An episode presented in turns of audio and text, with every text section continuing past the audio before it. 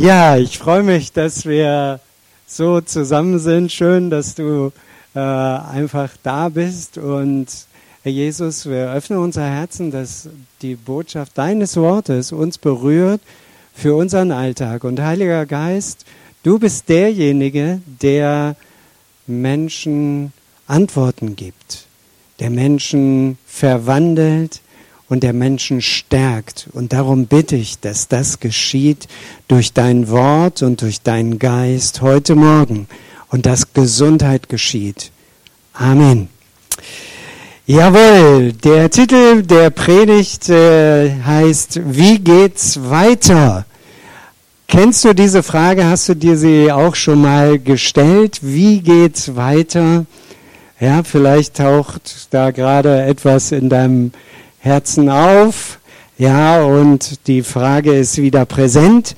Und wir finden diese Frage, diesen Gedanken auch in der Bibel. Immer wieder ist das ein Thema. Wie geht's weiter? Ja, und ich beziehe mich heute Morgen auf die Apostelgeschichte. Wir werden zwei entscheidende Faktoren hören, die dazu geführt haben, dass es heute immer noch Christen gibt. Und ein innerer Antrieb, der ganz entscheidend ist als Urgrund, ohne den gäbe es das Christentum mit Sicherheit nicht mehr. Jawohl, es geht nicht um Worte, sondern wir verbinden uns mit dem Geist Gottes heute Morgen der die Jünger damals mit Kraft erfüllt hat. Und das tut er bei Menschen bis zum heutigen Tag. Das gilt für dich, für mich. Und das ist so gut, dass Gott gesagt hat, es reicht nicht, dass Jesus mal gekommen ist, sondern Menschen brauchen einen anderen Geist. Da geschieht etwas im Inneren. Und damit wollen wir uns heute Morgen ganz kurz befassen. Es ist Urlaubszeit. Vielleicht erinnerst du dich noch an deinen Urlaub mit deinen Eltern. Wie war das? Seid ihr mit dem Auto gefahren? Meistens, die meisten fuhren mit dem Auto. Manche hatten eine Ferienwohnung, andere haben Camping gemacht. Und Heute bist du selbst wieder unterwegs, vielleicht mit deinen Kindern, oder die Kinder sind schon wieder weg. Aber du kannst dich erinnern, die ganze Packerei, ganz herausfordernd, an was man alles denken muss, vom Personalausweis bis zum Stofftier, die ganze Palette, alles muss mit. Und, du kannst mal die Folie machen, dann hat man alles verstaut. Und dann kommt die Diskussion natürlich hinten, wer sitzt wo? Wir waren zu dritt. Der schlechteste Sitz war in der Mitte. Ich wollte immer hinterm Beifahrer sitzen, weil dann konnte ich auf den Tacho gucken und sehen, wie schnell gefahren wird, ja? Vielleicht erinnerst du dich noch oder dir wird gerade etwas präsent, wie die Sache so in deinem Urlaub ist. Ihr dürft mal euch kurz unterhalten, was sind da für wichtige Themen angesprochen worden und worüber gab es vielleicht Streit oder was war richtig cool gelöst. Ja, so mal eben kurzen Spot. Äh, wie ist das gelaufen bei euch vielleicht zu Hause mit deinen Eltern oder du als Mama und Papa? Nun gut. ja, und dann gibt es natürlich beim Autofahren, gerade wenn so alle haben sich hingesetzt und dann geht's los, kommen ganz wichtige Fragen auf. Ganz spontan geht's los. Kennt ihr diese Frage? Ja? Wie? Wann sind wir da? Ja, gerade mal auf die Autobahn eingebogen. Wann sind wir da? Ja. Und das sind wichtige Fragen in der Familie. Ja, wann sind wir da? Wie spät ist es? Wie lange dauert es noch? Und wann gibt es was zu essen? Ja, das sind so die wichtigen zentralen Fragen. Und auch Jesus, vielleicht habt ihr es noch nicht entdeckt, hat sich mit der Frage, wie lange dauert es noch, auch auseinandersetzen müssen. Die Jünger haben ihm diese Frage gestellt, wie lange dauert es noch? Ja? Und wir schauen uns das mal heute Morgen an. Apostelgeschichte 1, wir starten mit den ersten Versen. Es ist ja nicht nur die Geschichte der Apostel, es ist eigentlich die Jesusgeschichte Teil 2. Der Lukas hat ja das Evangelium geschrieben und das endet dann mit der Himmelfahrt.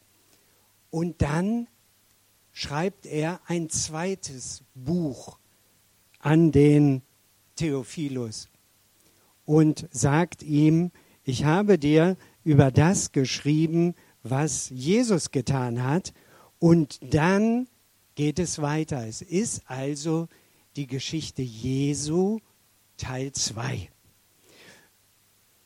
Die Bibelleute haben das eben Apostelgeschichte genannt. Aber es geht um Jesus Christus. Jawohl, bis zu dem Tag, an dem er in den Himmel hinaufgenommen wurde. Bevor das geschah, gab er den Aposteln, die er ausgewählt hatte, unter der Leitung des Heiligen Geistes Anweisungen für die Zeit nach seinem Weggang. Sie waren es auch, denen er sich nach seinem Leiden und Sterben zeigte und denen er viele überzeugende Beweise dafür gab, dass er wieder lebendig geworden war. Während 40 Tage erschien er ihnen immer wieder und sprach mit ihnen über das Reich Gottes und alles, was damit zusammenhängt. Es ist das Treffen von Jesus mit den Jüngern nach der Auferstehung. Wie geht's weiter? Du kannst auch schon mal die nächste Folie machen.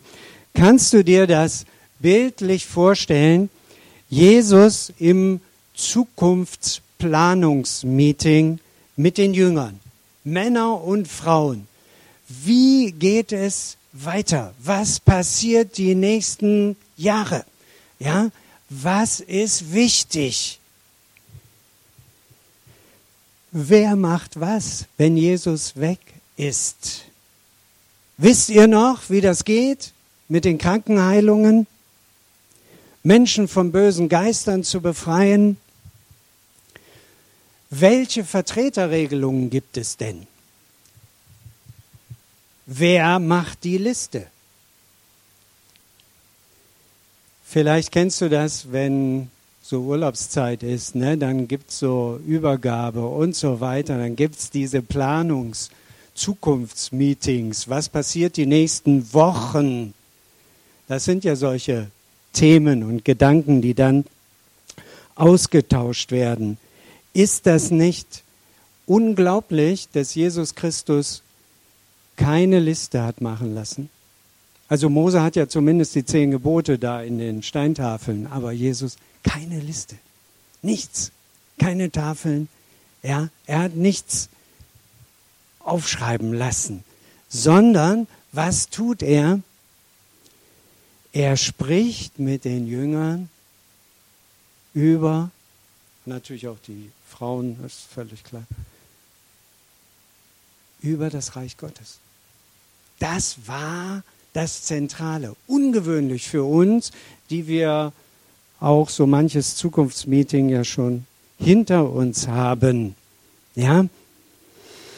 40 Tage lang über das Reich Gottes. 40 Tage lang. Und jedes Reich hat ein Oberhaupt, jedes Reich hat eine Sprache, die die Bewohner sprechen. Jesus Christus, der Auferstandene, er ist König. Und mit diesem Königreich beginnt in der Welt etwas ganz Neues. Das ist die Botschaft, die Jesus Christus den Menschen gab, mit denen er sich zuletzt trifft. Etwas Neues soll beginnen. Hass und Krieg haben nicht das letzte Wort. Gott selbst will bei den Menschen wohnen. Das ist wichtig, dass ihr das versteht. So war Jesus unterwegs mit den Jüngern. Gott ist nicht weit weg. Er ist nah bei euch. Das Reich Gottes hat schon begonnen. Freude, Friede und Besonnenheit, das ist Auswirkung des Reiches Gottes für das Leben. Krankheit, Not und Armut wird geholfen. Gott wohnt unter den Menschen. Das war das Thema, womit Jesus 40 Tage lang die Jünger immer wieder ganz neu angesprochen hat. Und wir glauben es nicht, aber wir kennen ja uns auch selbst. Dann kommt die Frage der Jünger und die schockt uns. Und das müssen wir eben nochmal anschauen. Die Frage,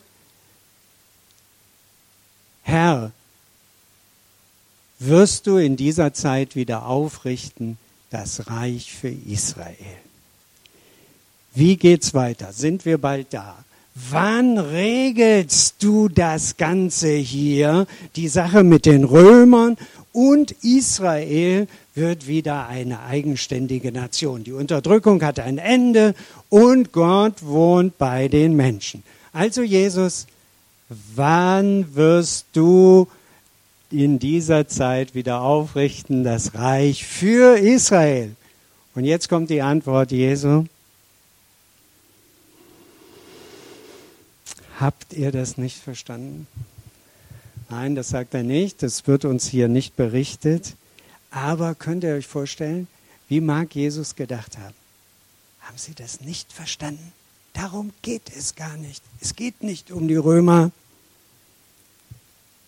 Jahrelange Lehre, Vorbild, Hingabe und dann so eine Frage. Schon wieder waren die Jünger in der falschen Richtung unterwegs. Sie dachten, Gott schmeißt jetzt die Römer raus. Nein, falsche Richtung.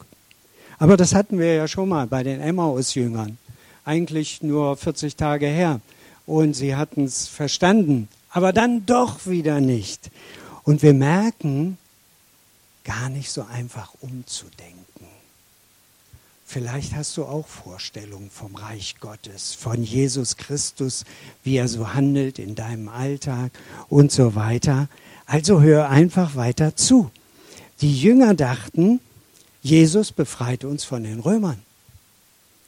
Das passiert jetzt. Das haben sie auch im Kindergottesdienst gehört. Ja, der Messias kommt und wir werden befreit. Wir werden wieder eigenständig, keine Steuern an die Römer.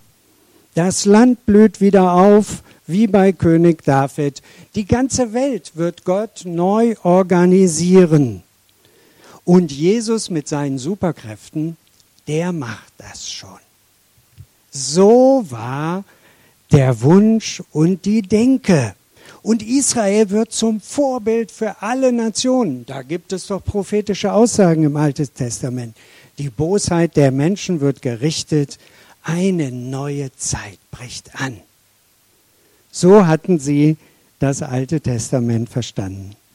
Und Jesus sagt, darum geht es nicht. Euch gebührt gar nicht Zeit und Stunde zu wissen, die der Vater in seiner Macht bestimmt hat. Darum geht es gar nicht. Aber, und du hast es schon gesagt, ich habe eine Ausrüstung für euch und einen Auftrag.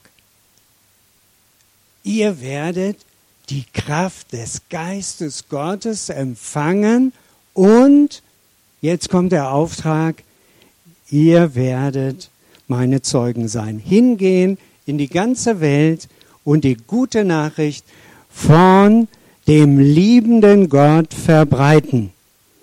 Und das beginnt wenn die Liebe Gottes dich und mich selbst ergriffen hat. Dann kann es erst beginnen. Ohne dieses Ergriffensein geht das nicht. Und dann geht's los. Zu Hause und dann die Umgebung und der Arbeitsplatz und der nächste Ort. Damals waren diese Boten ja zu Fuß unterwegs oder auch zu Pferd. Wenn also, stellen wir, lieben wir uns mal kurz zurück in die Vergangenheit, wenn also so ein neuer Kaiser kam, dann gab es ja keine E-Mail, keine Zeitung. Da wurden dann Boten losgeschickt.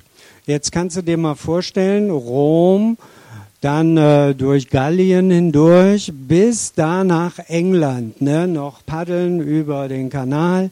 So, das dauerte Monate. Der Kaiser war schon längst gekrönt, aber die Engländer wussten das immer noch nicht weil die Boten waren noch unterwegs. Ja, so dauerte das. Es dauert, bis das mal bekannt wird. Und so geht es da auch heute. Es dauert, bis die Botschaft da ankommt, wo sie hingehört. Und trotzdem ist der Kaiser schon gekrönt gewesen. Und genauso ist es auch mit Jesus Christus. Gott hat ihn eingesetzt. Aber bis diese Nachricht ankommt im Inneren der Menschen, das braucht. Vergleichbar wie mit diesen Boten damals vor 2000 Jahren. Und diesen Auftrag bekamen die Jünger. Ist das auch unser Auftrag? Oder macht Jesus das mit seinen Superkräften?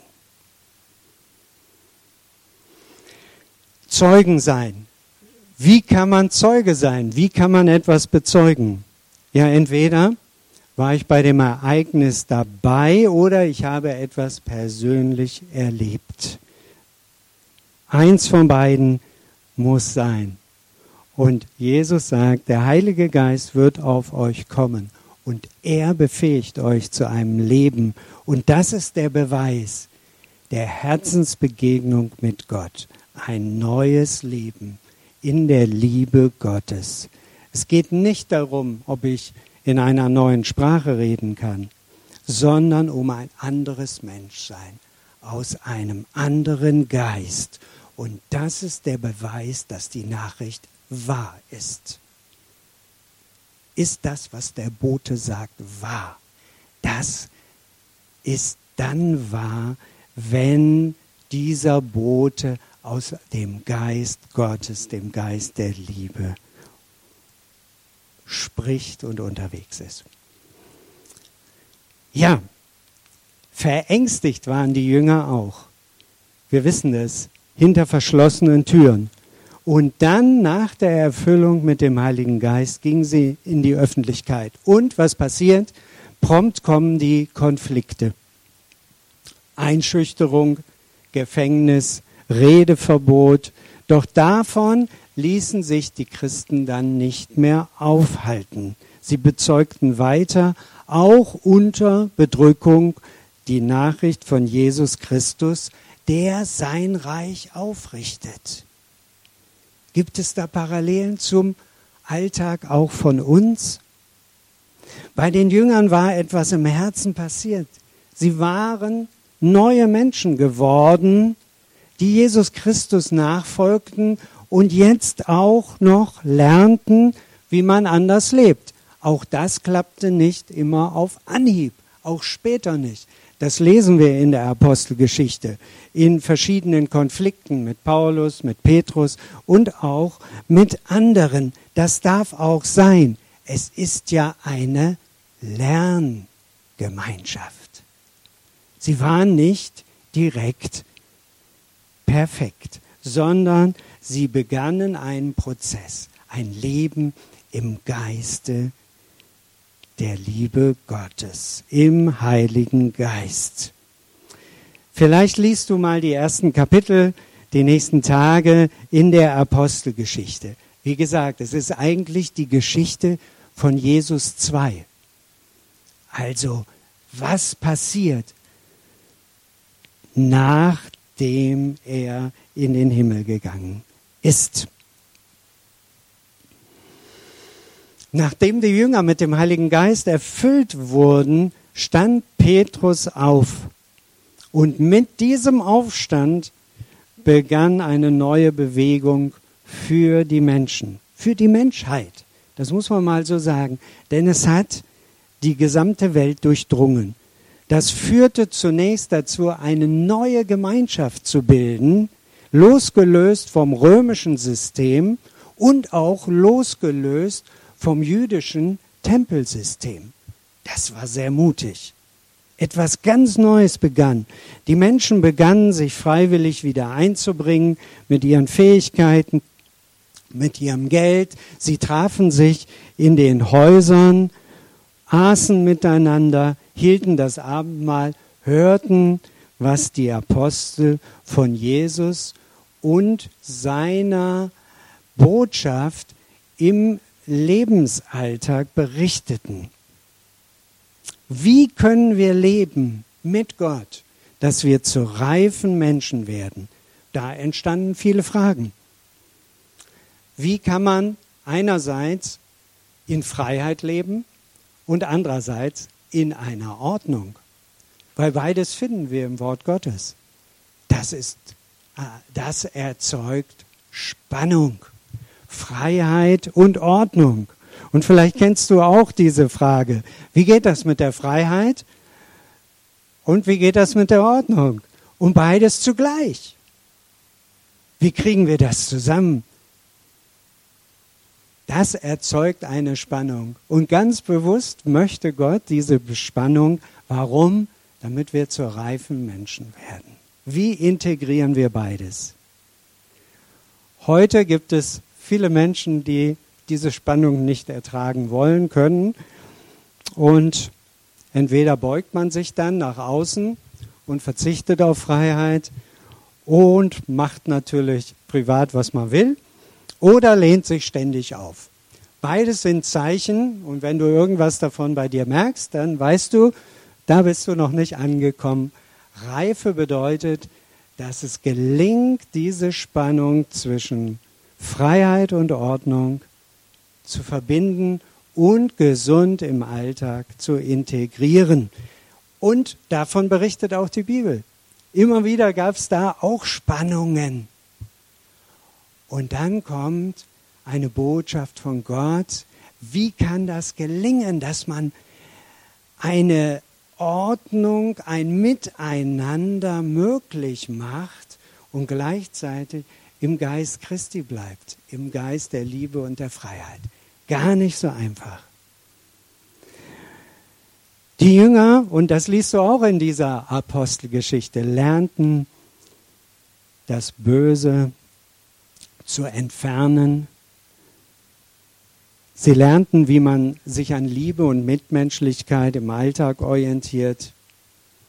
Es wurden Kranke geheilt und für mehr Gerechtigkeit gesorgt. Konkret ging es damals um ein ganz aktuelles Problem, nämlich die ausländischen Witwen, die benachteiligt wurden bei der Essensausgabe. Und diese Ungerechtigkeit wurde beseitigt durch die Gemeinde. Und auch im Rentensystem haben sie etwas korrigiert. Damals begann etwas, was völlig neu war in den Augen der Mitbürger. Man kümmerte sich um den Nächsten. Die Römer lebten grundsätzlich stark auf sich selbst bezogen. Es gab dort eine starke Ego-Orientierung. Und als sie so die selbstlose Versorgung und die Krankenpflege der Christen bei Seuchen und die Art der Gemeinschaft wahrnahmen, machte das auf die Römer auch einen unglaublichen Eindruck. Da begann etwas, was so ein bisschen paradiesisch war. Ein Menschheitstraum. Wie kann miteinander gelingen? Nicht Pax Romana mit dem Spieß und dem Schwert, unterwirf dich und dann geht es dir nicht gut, aber du kannst leben bleiben, sondern hier geht es um den Frieden des Christus. ganz anders. Eine ganz andere Lebensqualität. Leben im Geist des Christus in Kraft und Energie. Dafür reicht die eigene Kraft nicht aus. Und das hatte sich auch die Umgebung angeguckt. Man war ja skeptisch. Funktioniert das? Und das erleben wir auch heute. Ja, auch in der Gemeinschaft gibt es Enttäuschungen. Da braucht es Umkehr, Barmherzigkeit, Schmerzbehandlung, Vergebung. Es braucht aber auch neues Vertrauen und persönlichen Einsatz. Wie kann eine Gemeinschaft von Menschen aussehen, die Gottes Reich widerspiegeln? Und das ist der Anruf Gottes für dich und für mich zu einem Aufstand im Geiste von Jesus Christus, zum Bezeugen, wie ist Gott mir begegnet, nicht zum Überzeugen. Das habe ich vor vielen Jahren völlig falsch verinnerlicht. Ich dachte, es ging darum, irgendjemanden zu überzeugen. Nein, darum geht es nicht. Es geht darum, einfach nur zu bezeugen, was Gott und seine Liebe an mir getan haben.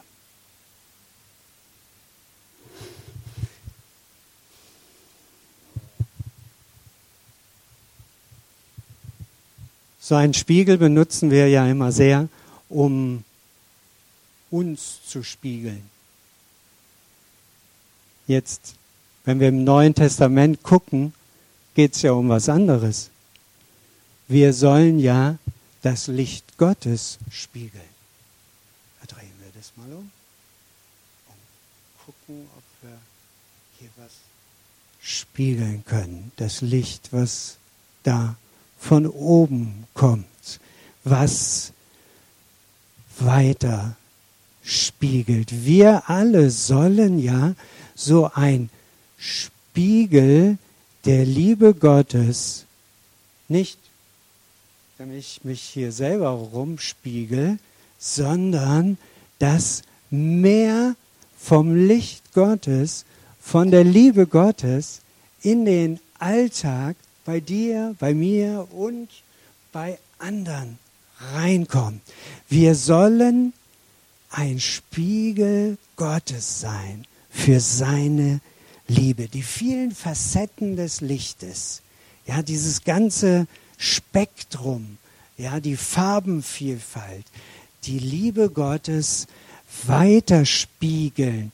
Und so sieht Jesus Christus uns.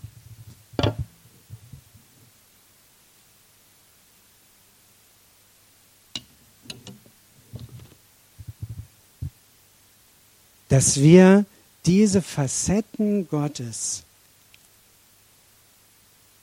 spiegeln in unsere Umgebung. Was daraus wird, wissen wir nicht. Das entscheidet wieder jeder andere Mensch. Das ist wieder die Freiheit. Aber wir dürfen sein Licht, seine Liebe weitergeben an andere. Wie geht's weiter, war damals die Frage. So geht's weiter. Und da wird jeder gebraucht, jung und alt. Ora und Labora, eines der Fundamente des Christen, der Nachfolge. Beten, hören und tun. Und wenn nötig, korrigieren. Denn Falsches müssen wir nicht weitermachen. Wir dürfen das korrigieren. Was kann dein und mein Beitrag sein, damit Gottes Licht in diese Welt hineinleuchtet? Damit diese Gemeinschaft, auch diese Gemeinde, ist natürlich eine große Frage. Wie geht's weiter? Ja, aber das ist der Auftrag von jedem, der Jesus nachfolgen möchte, dass wir nicht nur alleine unterwegs sind, sondern uns verbinden und gemeinschaftlich mit ganz vielen Spiegeln das Herz Gottes weitergeben. Und das braucht jeden. Vielleicht wartest du noch auf den klaren Auftrag, aber Gottes Botschaft ist ja bereits gesagt. Das finden wir schon in der Taufe. dies ist mein geliebter Sohn, auf den sollt ihr hören. Und was sagt er? Gehet hin in alle Welt und bezeuge, wie du die Liebe Gottes erfahren hast. Das ist gar nicht kompliziert. Sorge für mehr Gerechtigkeit und Frieden in deiner Umgebung. Stell dich zur Verfügung. Fördere eine lokale Glaubensgemeinschaft. Ja, du darfst auch mal scheitern. Und verletzt, ja, wirst du auch. Und du verletzt auch andere. Das gilt es zu korrigieren. Zeig auch in dieser Korrektur, wie die Liebe Gottes an dir wirkt. Und spiegel das, was Gott Gutes an dir getan hat. Eine vorbildliche Frau aus dem 19. Jahrhundert lebte das so. Sie sagte, ich will nichts Großes für Jesus tun, sondern die kleinen unscheinbaren Taten mit größter Liebe, Sorgfalt und Hingabe. Und dieser Weg steht allen offen. Vielleicht wartest du auf die ultimative Berufung. Wie wäre es, wenn einfach mit dieser Einstellung von dieser Therese du unterwegs bist. Die kleinen Dinge ganz besonders gut und mit besonderer Liebe zu tun. Lukas Absicht war mit diesem Buch Jesus 2, dieser Geschichte, dieser Apostelgeschichte, dass wir sie auf drei Ebenen lesen. Als Geschichte der ersten Christen, das fällt uns leicht aber zweitens als Geschichte, wie Jesus durch diese Menschen weitergewirkt hat, durch Menschen, die ihn liebten, als verborgene Hauptperson der Apostelgeschichte. Er ist ja derjenige, der durch den Geist wirkt an diesen Menschen, die großartigen Taten und eine Wende in der Menschheitsgeschichte. Und die dritte Art, wie du die Jesus 2 Geschichte noch lesen kannst, ist vielleicht als deine Geschichte. Was kann geschehen, wenn der Geist Jesu Christi so wie damals in deinem Alltag mehr und mehr die Leitung übernimmt? Wenn er diese verborgene Hauptperson wird in deinem Alltag. Die Frage, wann sind wir da, haben die Jünger danach nicht mehr gestellt. Du liest nichts mehr in der Apostelgeschichte von dieser Frage. Die Jünger waren ausgefüllt. Sie sagten, wo müssen wir denn hin? Nach Kleinasien oder rüber nach Griechenland? Geht es jetzt nach Rom oder nach Spanien? Ja, bis an die Enden der Erde die hatten nicht mehr die Frage, Gott, wann äh, regelst du die ganzen Ungerechtigkeiten in der Welt? Sie waren unterwegs und bezeugten, was Gott an ihnen getan hatten, in der Kraft des Geistes und nahmen diesen Auftrag wahr. In der Gesinnung, wie lebt man Liebe? Damit schließe ich. Hast du schon einen Handlungsimpuls? Ist vor deinen Augen etwas aufgetaucht, während du zugehört hast? Vielleicht ist irgendetwas in deinem Herzen berührt worden. Dann äh, nehmen wir uns doch einfach so eine Minute Stille, lassen nochmal das Gehörte äh, auf uns wirken und geben einfach auch Jesus Christus Raum, diese, diesen Ruf, Zeuge zu sein, Kraft zu empfangen, im Geist zu leben und von der Liebe angetrieben zu werden. Ob das nicht auch dein und mein Auftrag ist, hier am Niederrhein, in unseren Familien oder auch drumherum, wie kann das geschehen?